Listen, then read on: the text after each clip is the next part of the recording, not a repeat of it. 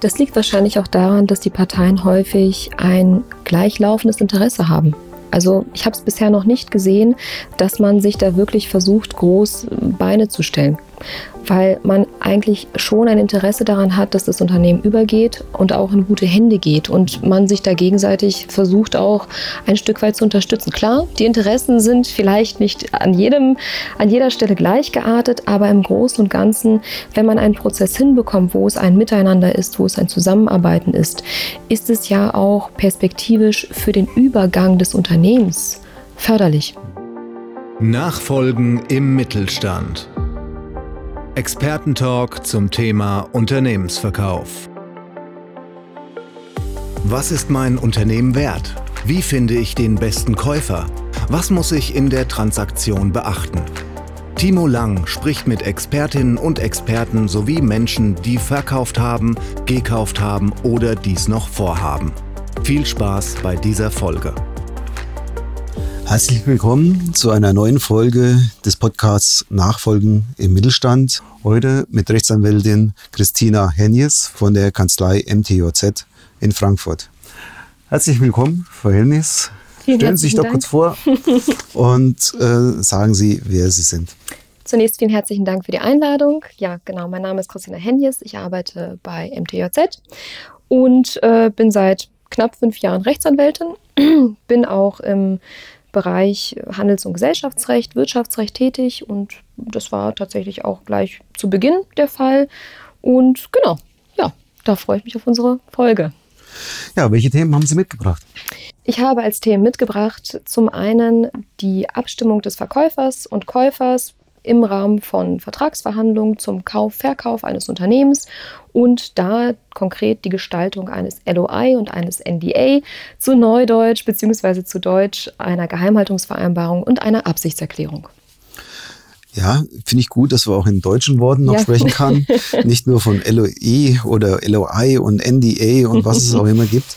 Ähm, da es ja bevor wir jetzt in die einzelnen Themen reinkommen, NDA oder Geheimhaltungsverpflichtung, Vereinbarung oder Letter of Intent, Vertraulichkeitsvereinbarung beziehungsweise Absichtserklärung, ähm, vorvertragliche Pflichten und Vereinbarungen. Was ist das genau? Genau. Wenn wir zwei Interessenten haben, den Käufer und den Verkäufer, ist es ja häufig so, dass man nicht gleich hart anfängt mit Vertragsgestaltung und Verträgen, die man auf den Tisch legt und unterzeichnet, sondern man fängt erstmal an, miteinander zu sprechen. Man hat ein gemeinsames Interesse, und zwar den Kauf bzw. den Verkauf eines Unternehmens. Und das, was da passiert, ist häufig schon die Aufnahme von Verhandlungen. Das wird zwar so abstrakt nicht genannt, aber faktisch ist es das, was eintritt. Die Parteien tauschen sich aus zu bestimmten Eckpunkten, beziehungsweise ist das auch der Prozess, der dann vorstatten geht und am langen Ende im Kaufvertragsabschluss mündet, wenn es gut läuft. Äh, diese Aufnahme von Vertragsverhandlungen begründet grundsätzlich ein sogenanntes vorvertragliches Schuldverhältnis. Das ist sozusagen der juristische Begriff dafür. Und ähm, aus diesem vorvertraglichen Schuldverhältnis können gewisse Pflichten und auch Rechte resultieren. Beispielsweise ist es so, dass der Verkäufer, wenn er ein Unternehmen verkauft und wir befinden uns in einem solchen, ja, in so einer Vertragsanbahnung, in so einem vorvertraglichen Schuldverhältnis, gewisse Aufklärungspflichten hat. Beispielsweise über Tatsachen, die dem Käufer wichtig sein könnten oder wichtig sein werden und für ihn von wesentlicher Bedeutung sind.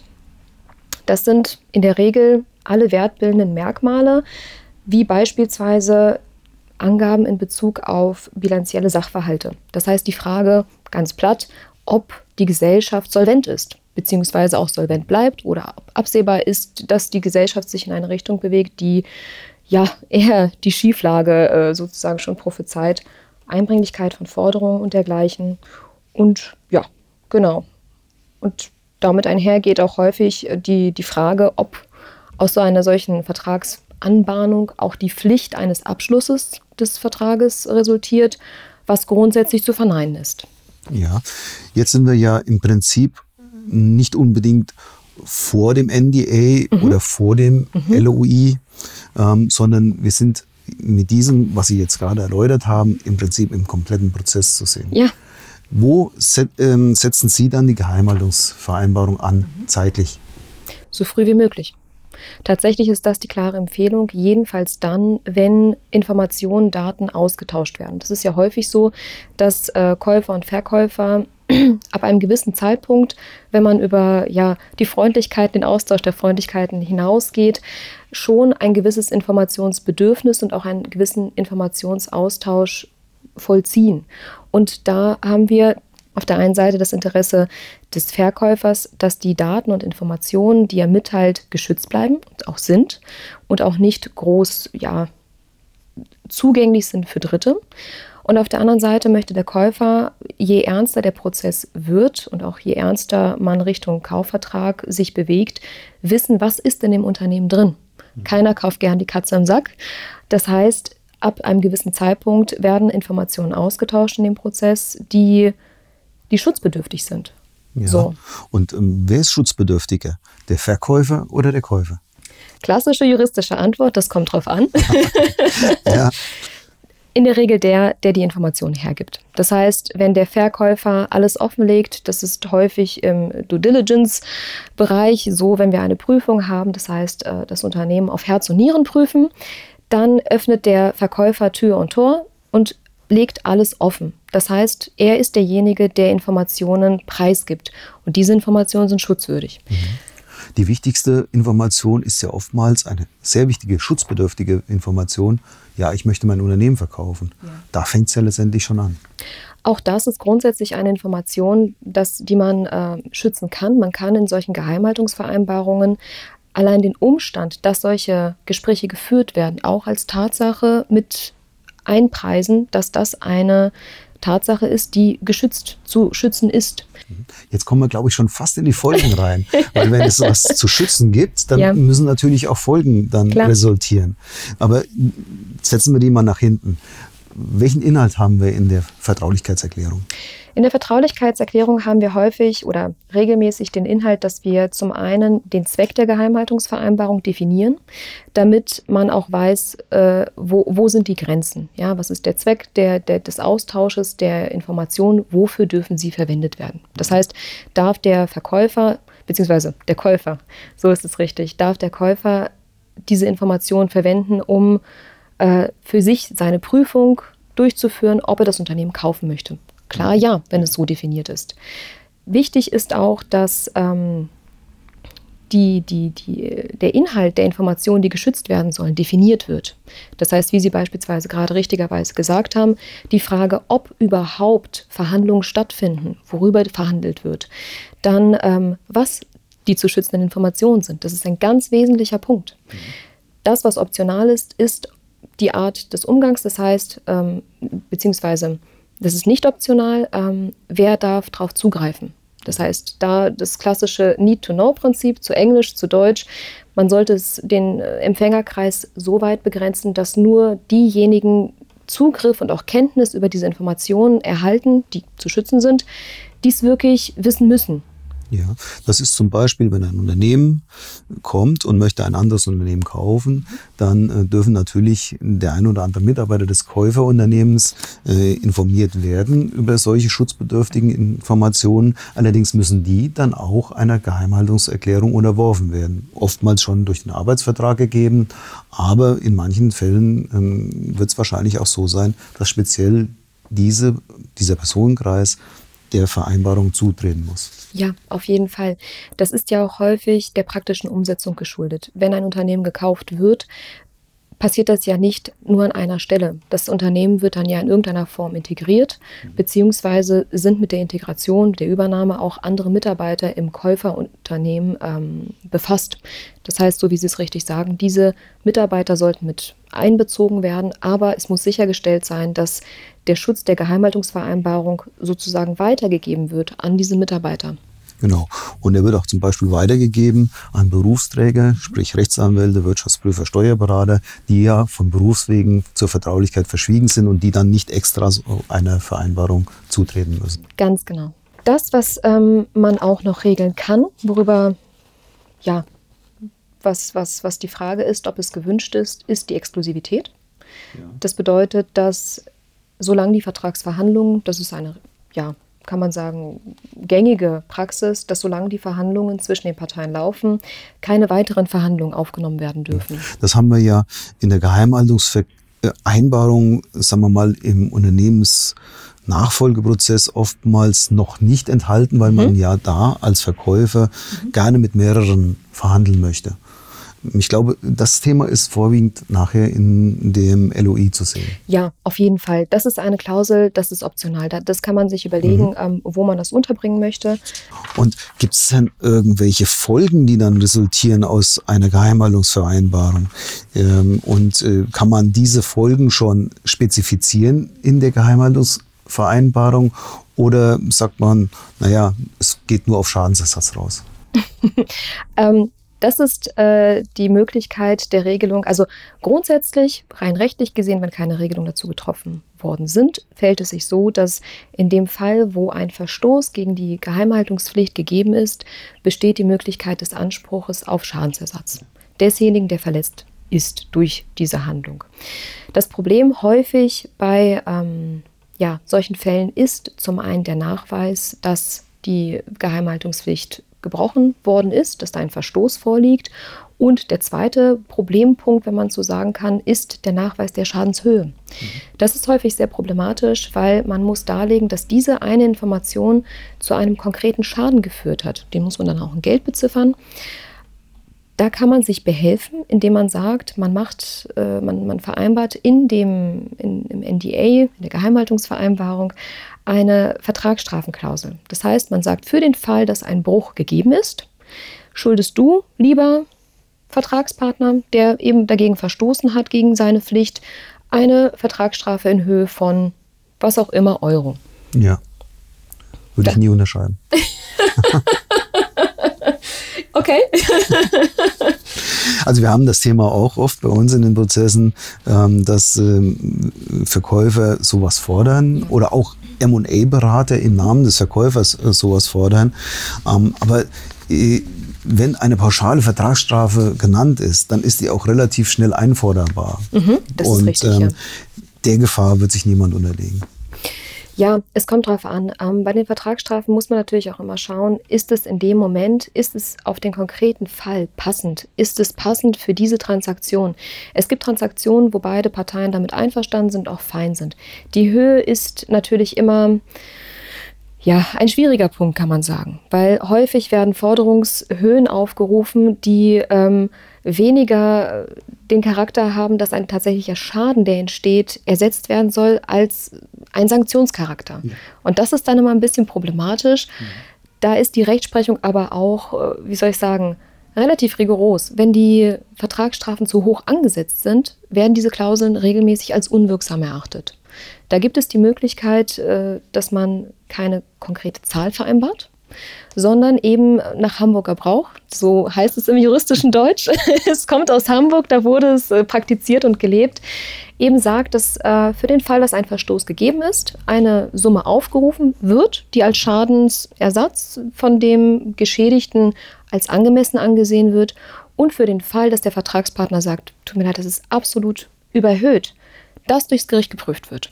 Das ist interessant. Das finde ich eine gute Regel. Das ist tatsächlich etwas, die ist, diese, diese Klausel ist auch relativ flexibel und wird, glaube ich, auch den Bedürfnissen der Parteien gerecht. Mhm. Nur es hat eben nicht den Sanktionscharakter und auch nicht diese Abschreckungswirkung, wenn eine große Zahl im Vertrag steht für den Fall, dass man was macht, was man nicht machen soll. Ja, ja. Ja, Geheimhaltungsvereinbarung, haben Sie noch was dazu oder sollen wir schon mal zum LOI übergehen, zur Absichtserklärung? Ich kann Ihnen ganz viel zur Geheimhaltungsvereinbarung erzählen, wenn Sie das wünschen, aber wir können gerne mit dem LOI beginnen. Das habe ich schon befürchtet, aber wir haben ja irgendwo so ein zeitliches Limit ja, heute gesetzt. Ja. Deswegen gehen wir zur Absichtserklärung. Sehr gern. Was ist das denn? Ja, die Absichtserklärung, wie, wie, die, wie der Ausdruck schon sagt, ist ähm, eine Vereinbarung, die erst einmal für sich genommen noch keine Bindungswirkung entfalten soll. Also kein Vertrag. Kein, ja, ja, jein. es kommt drauf an. Erneut. Es gibt Regelungen in diesem LOI, in dieser Absichtserklärung, die können die Parteien für wirksam, also für vertraglich bindend erklären, wie beispielsweise Gerichtsstand, die Kostentragungsregelung. Das ist auch ein sehr spannender Punkt, weil häufig ist es so, dass auf beiden Seiten in irgendeiner Form Arbeitsaufwand entsteht. sei es der Unternehmer, der sich selbst hinsetzt und macht und tut, oder mit seinem Rechtsanwalt den LOI prüft, aufsetzt oder ja, was auch immer. Das, was häufig gemacht wird, ist, dass gesagt wird, dass die Kosten, die anfallen, die Parteien selbst tragen. Und das ist auch eine Regelung, die häufig gewünscht ist, dass sie verbindlich ist. Das, was man auch im LOI regeln kann, ist, dass man sagt, man hat eine Geheimhaltungsklausel mit drin. Die soll häufig auch wirksam sein. Mhm. Das, was allerdings häufig nicht wirksam sein soll, ist, dass aufgrund der Gespräche, die geführt werden, auch gleich eine vertragliche Bindung oder eine Pflicht zum Kaufvertragsabschluss entsteht. Ja. Das heißt, da muss man trennen und es kommt ganz stark darauf an, was die Parteien da wünschen. Hm. Was schreibt man denn rein in so eine Absichtserklärung? man schreibt beispielsweise rein, ähm, wie gesagt, es kommt ein bisschen auf den konkreten Fall an, aber man schreibt rein, was Sinn und Zweck des Ganzen ist. Das heißt beispielsweise der Kauf eines konkreten Unternehmens oder die, die Verhandlungsgespräche darüber. Das ist wahrscheinlich richtiger. Dann, ähm, zu welchem Preis das erfolgen soll. Wie die Kaufpreisratenzahlung erfolgen soll. Ob der Verkäufer noch als Geschäftsführer mitmachen soll, um die Übergabe sicherzustellen, um den, um sozusagen sicherzustellen, dass, dass der, der Übergang reibungsloser verläuft für und, und der Käufer leichter reinkommt. Man kann vieles regeln. Häufig regelt man die Eckpunkte dessen, was man später im Kaufvertrag dann festzucht, wenn man so möchte, und nochmal deutlicher definiert und klarer ja, aufschlüsselt, wie man es möchte. Ja, man geht zum Beispiel auch schon auf Garantien ein, die man nachher im Kaufvertrag abgeben muss. Ja, die Höhe der Garantien, vielleicht Garantieobergrenzen. Und äh, aus meiner Erfahrung zeigt sich, je mehr ich im LOI regle, ähm, desto einfacher ähm, sind nachher die Vertragsgestaltungen im, im Kaufvertrag, ähm, weil die Leute schon ganz gut vorbereitet sind. Und ähm, oftmals ist es ja im Kaufvertrag nachher so, äh, dass auch Garantien sehr ja, emotional behandelt werden.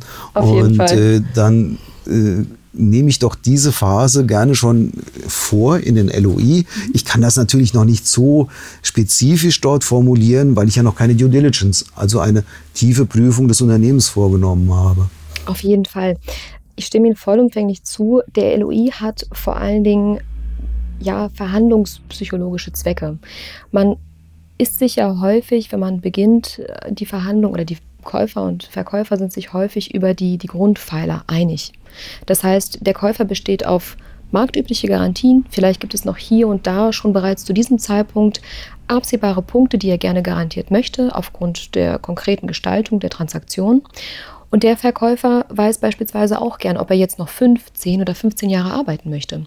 Und es macht auf jeden Fall Sinn und es ist auch gut für, für, für, für die Vertragsverhandlungen im Nachgang, wenn diese Punkte bereits geregelt sind, weil dann streitet man sich nicht im Nachgang darüber, beziehungsweise wenn eine Partei davon abweicht, kann man sehr problemlos in der Regel darauf verweisen, worauf man sich eigentlich ja schon geeinigt hat.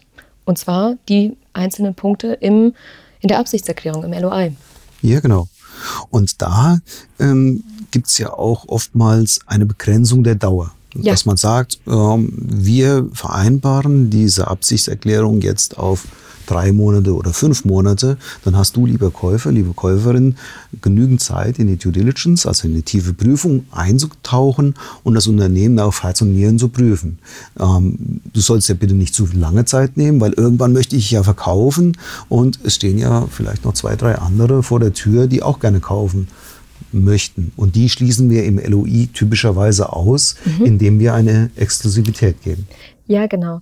Die Exklusivität ähm, ist tatsächlich ganz charmant, nimmt auch einen gewissen Druck aus der ganzen Situation, weil für den Verkäufer ist es klar, er verhandelt jetzt nur mit dem einen Vertragspartner und der Käufer weiß, dass er jetzt nicht nach dem Windhuhn-Prinzip als erster zugreifen muss, wenn er das Unternehmen möchte, sondern sich die ja, Ruhe nehmen kann, alles in Ruhe auch zu prüfen und sich anzuschauen und auch entsprechende Verhandlungen zu führen. Ähm, die Begrenzung, der, die zeitliche Begrenzung des LOI Absichtserklärung äh, ist sinnvoll, weil auf der anderen Seite das Interesse des Verkäufers, nicht ewig gebunden zu sein, nicht ewig in diesem Prozess zu hängen, auch gegeben ist. Die zeitliche Befristung ist eine, ein sehr schöner Ausgleich beider Interessen an dem Punkt. Ja. Und da haben wir oftmals auch, ähm, Sie haben es, glaube ich, vorhin mal ganz kurz erwähnt, solche Themen wie ähm, Ersatz von Aufwendungen. Also ein Käufer, der eine Due Diligence durchführt, der bedient sich oftmals äh, Wirtschaftsprüfern, Steuerberatern, Anwälten, IT-Spezialisten, Umweltspezialisten, ESG-Spezialisten und was es noch alles gibt. Und äh, er muss ja schon dann einiges aufwenden an Kosten, um ähm, ja, die Prüfung ordentlich durchzuführen. Jetzt stellt man dann irgendwann fest, ja, lieber Verkäufer, du hast mir eine BWA gegeben, da steht ein Ergebnis von 800.000 Euro mhm. vor Steuern äh, drin und ähm, tatsächlich sind es aber nur 300.000. Was passiert in solchen Fällen mit den Kosten des Käufers? Gut, da wird man anhand des Einzelfalls prüfen müssen, ob man hier einen Schadensersatz geltend machen kann. Das heißt, ob man sagen kann, dass aufgrund, äh, ja, es, es, kommt auf die konkrete Situation an, aber ähm, wenn der Käufer da nicht ordnungsgemäß aufgeklärt hat im Rahmen dieses vorvertraglichen, in dieser Anbahnung des Vertrages, besteht grundsätzlich die Möglichkeit, dass ein Schadensersatz geltend gemacht wird aufgrund eben ähm, der, der Aufklärungspflicht, die auf Verkäuferseite gegeben ist über solche Tatsachen. Mhm. Da gehen wir immer auch auf das beste Wissen des Verkäufers aus. Ähm, da muss schon eine grobe Fahrlässigkeit oder Fahrlässigkeit Vorsatz, ja. oder ein mhm. Vorsatz da sein, äh, um dass dann entsprechend der Käufer sowas fordern kann. Ne? Der, der, der Verkäufer verletzt dann ja seine Aufklärungspflicht. Das heißt, er weiß von einer Tatsache und in der Regel ist es ja so, dass nur der Verkäufer davon weiß, weil der Käufer kommt ja von außen, der kennt das Unternehmen nicht, der macht die DD, der prüft und schaut. Ähm, wobei tatsächlich die DD ist dann sozusagen schon nachgelagert. Aber zu dem Zeitpunkt, wo wir das LOI haben, die Absichtserklärung, ist es ja noch nicht so gefestigt, steht die Prüfung ja noch an. Und dass da dann sozusagen äh, der Verkäufer wesentliche Merkmale, wesentliche Punkte, die auch wertbildend sind für das Unternehmen, mitteilt, das ist Teil seiner Aufklärungspflicht, ja. Ja, ein Käufer kann zum Beispiel nicht kommen, wenn er jetzt in der DD feststellt, in der tiefen Prüfung, Due Diligence, man rutscht immer in solche Kurzbegriffe ja. ab, wenn man täglich damit zu tun hat, ähm, äh, feststellt, dass plötzlich der Hauptkunde des zu verkaufenden Unternehmens ähm, ein Unternehmen ist, mit dem er gar nicht zusammenarbeiten will. Mhm. Das ist kein Grund, um dann zu sagen, da hole ich einen Schadensersatz raus. Ja. Aber er kann dann abbrechen und dann ist das Leben gut und dann geht man halt zum nächsten Käufer. Ganz genau. Ja. Das, was natürlich auch passieren kann, ist, dass die wirtschaftliche Lage sich plötzlich verschlechtert. Das sind Punkte, für die kann keiner was. Das ist dann sozusagen der Gang des Lebens. Ja, das ist einfach so. Gibt es da Haftungsbeschränkungen schon in einem LOI? Das macht man ganz gerne, ähm, dass man für die mitgeteilten Informationen nicht vollumfänglich haften möchte. Weil zu dem Zeitpunkt, wo man ein LOI hat und auch vereinbart, ist es häufig noch so locker, das Miteinander, dass man keine Haftung für die Informationen, die da ausgetauscht werden, übernehmen möchte.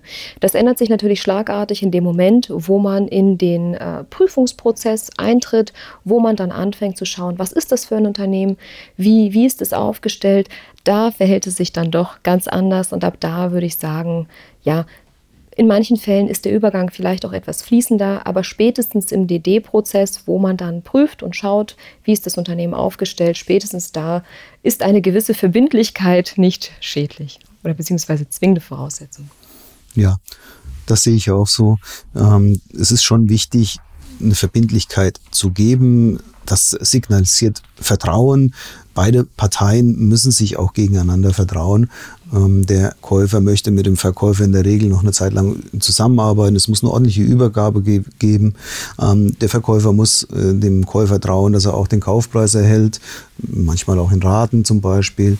Also Vertrauen haben wir in solchen Prozessen immer als, als sehr, sehr hohes Gut. Und ähm, wir erleben das auch bei den Beteiligten in solchen Prozessen, in unseren Prozessen, ähm, dass sie das auch ausstrahlen. Also ja. es äh, ist nicht mehr unbedingt so, ähm, dass man ähm, Fehlinformationen auch unterstellt, sondern man, man, man zeigt auch Vertrauen in beide Parteien. Das liegt wahrscheinlich auch daran, dass die Parteien häufig ein gleichlaufendes Interesse haben. Also ich habe es bisher noch nicht gesehen, dass man sich da wirklich versucht, groß Beine zu stellen weil man eigentlich schon ein Interesse daran hat, dass das Unternehmen übergeht und auch in gute Hände geht und man sich da gegenseitig versucht auch ein Stück weit zu unterstützen. Klar, die Interessen sind vielleicht nicht an jedem, an jeder Stelle gleich geartet, aber im Großen und Ganzen, wenn man einen Prozess hinbekommt, wo es ein Miteinander ist, wo es ein Zusammenarbeiten ist, ist es ja auch perspektivisch für den Übergang des Unternehmens förderlich. Vielleicht zum Schluss noch mal eine Frage ähm, zu Ihren Erfahrungen bezüglich Geheimhaltungserklärungen, mhm. Absichtserklärungen. Ähm, kommt es oft vor, dass darüber dann juristische Streitereien entstehen? Wenn juristische Streitereien entstehen, ist es immer wichtig und auch gut, wenn man vorher geregelt hat, welches Recht Anwendung findet. Das ist vor allen Dingen dann wichtig, wenn man einen Interessenten oder einen Verkäufer hat, der in irgendeiner Form ausländische Berührungspunkte hat. Das heißt, da die Vertragswerke dem deutschen Recht zu unterstellen, ist auf jeden Fall sinnhaft und auch förderlich. Ähm, das Hauptproblem, was man in diesen Verträgen hat, ist häufig, dass man wenn sozusagen ein, ein ja, entweder Verstoß gegen die Geheimhaltungsvereinbarung gegeben ist oder ja, das beste Beispiel, was wir jetzt besprochen haben, der, der grundlose Abbruch der Vertragsverhandlungen. Das Problem ist häufig die Beweisbarkeit. Hm. Das heißt, es ist gar nicht mal so sehr das Juristische, was äh, den Kniff ausmacht, auch klar zu einem gewissen Punkt, aber hauptsächlich ist das Problem der Nachweis, dass jemand aus ja, ohne Grund die Vertragsverhandlung abgebrochen hat oder dass jemand tatsächlich ähm, die, die die Information weitergegeben hat. Weil in unserem deutschen Rechtssystem ist derjenige, der einen Schaden geltend macht oder etwas möchte, auch meist beweisbelastet. Ja. Und meistens scheitert es einfach daran. Ja, also dem entnehme ich, ähm, dass es da relativ wenige juristische Streitereien im Nachgang auf solche Vereinbarungen gibt. Ehrlicherweise habe ich wenig erlebt. Das liegt aber auch daran, dass die meisten äh, Prozesse, die ich begleiten durfte, erfolgreich abgeschlossen worden sind. Ja. Und zwar mit dann dem Kauf bzw. Verkauf des Unternehmens. Und ja, das war immer sehr erfreulich. Das spricht für Sie und auch für die Kanzlei MTJZ in Frankfurt. Vielen Dank. Ja, ja Frau Hennis, vielen Dank. Ich glaube, das war ein interessantes Thema und äh, ich glaube, wir sind auf die meisten wichtigen Punkte sehr gut eingegangen. Und ja. Herr Lang, vielen herzlichen Dank für die Einladung. Es hat unheimlich viel Spaß gemacht. Ja, mir auch. ja. Vielen Dank. Machen's gut. Alles Gute für Sie. Danke, gleichfalls. So, da sind wir schon wieder am Ende dieser Folge. Wir hoffen, Sie konnten an der ein oder anderen Stelle nützliche Informationen mitnehmen. Wir freuen uns, wenn Sie bei der nächsten Folge wieder dabei sind, wenn es heißt Nachfolgen im Mittelstand mit Timo Lang aus der Universitätsstadt Marburg.